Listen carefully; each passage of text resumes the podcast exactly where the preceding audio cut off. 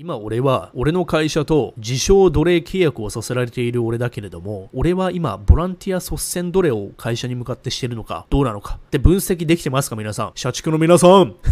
まあみんな社畜ではないと思うけども。はい。ということでこの2つの違いはブルーピルかレッドピルやということなわけよ。がっつりね。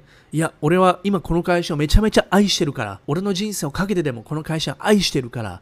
残業 OK パワハラ OK、低賃金 OK、牧場イェイイェイイェイイェイみたいな感じでやってる人 VS、いやちょ待ってよ。これ法律上は奴隷契約にはならないよな。なぜかというと、俺が誓約書サインしないと強制はさせられてないからなっていうふうに思えて、じゃあ強制させられてなければ奴隷じゃないのかどうなのか他のいい仕事の選択肢がないから、確かに自称ね、自分がサインしたから、奴隷ではないかもしんないけども、結局それ以外の道がないから、渋る渋るね、この会社と奴隷契約させられた俺っていうのは、もしかしたら、マトリックスのシミュレーション、奴隷じゃないのか？もしかしたら俺はボランティア奴隷をしてるのじゃないか、みたいなね。どのレベルまでマインドコントロールされてるのかを自分で考えないといけないわけよ。それができる人はレッドビルの方に行けるわけよ。だから私は考えたのよ。あれ、俺ってこの会社で、この街で本当に仕事したくて、住みたくてこの街にいるのかなって考えたの。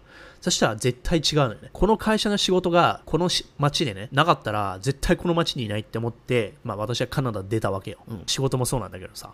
それなのよ。ほとんどの人はね、奴隷契約させられてるとも思ってないのよ。自分が契約したから。でも実際問題、事実上、それ以外仕事がほぼないでしょ。ほぼないのよ。普通の人は。だってスキルがないからね。だから会社に拾ってもらってるみたいな、そういうね、足元見られてるんだよ。特に専門スキルがない人は。まあ私の場合専門スキルがある、高需要なポジションなんだけども、それでも、就職活動なんて2、3ヶ月かかるからさ、2、3ヶ月さ、無給になる可能性があるわけでいきなり辞めちゃったらね、もし需要があるスキルがあるものだとしても、で、普通の人はそのスキルさえないから、もうほぼ転職なんて無理なわけじゃん。まあ一般事務とかね、事務はできるよ。Excel とかさ、HR とかね。だから、まあ、ほぼ実際は奴隷なのよ。うん。ペコペコしないといけないわけでしょ。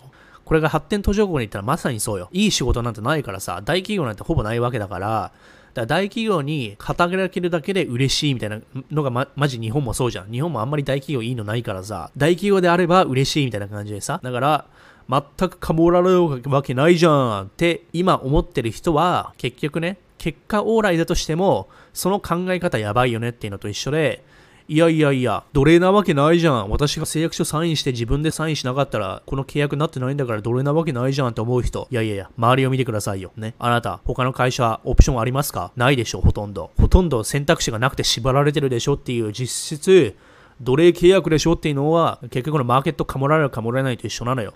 そういう考え方ができなければ、完全にかもられ側ということでヤバタン。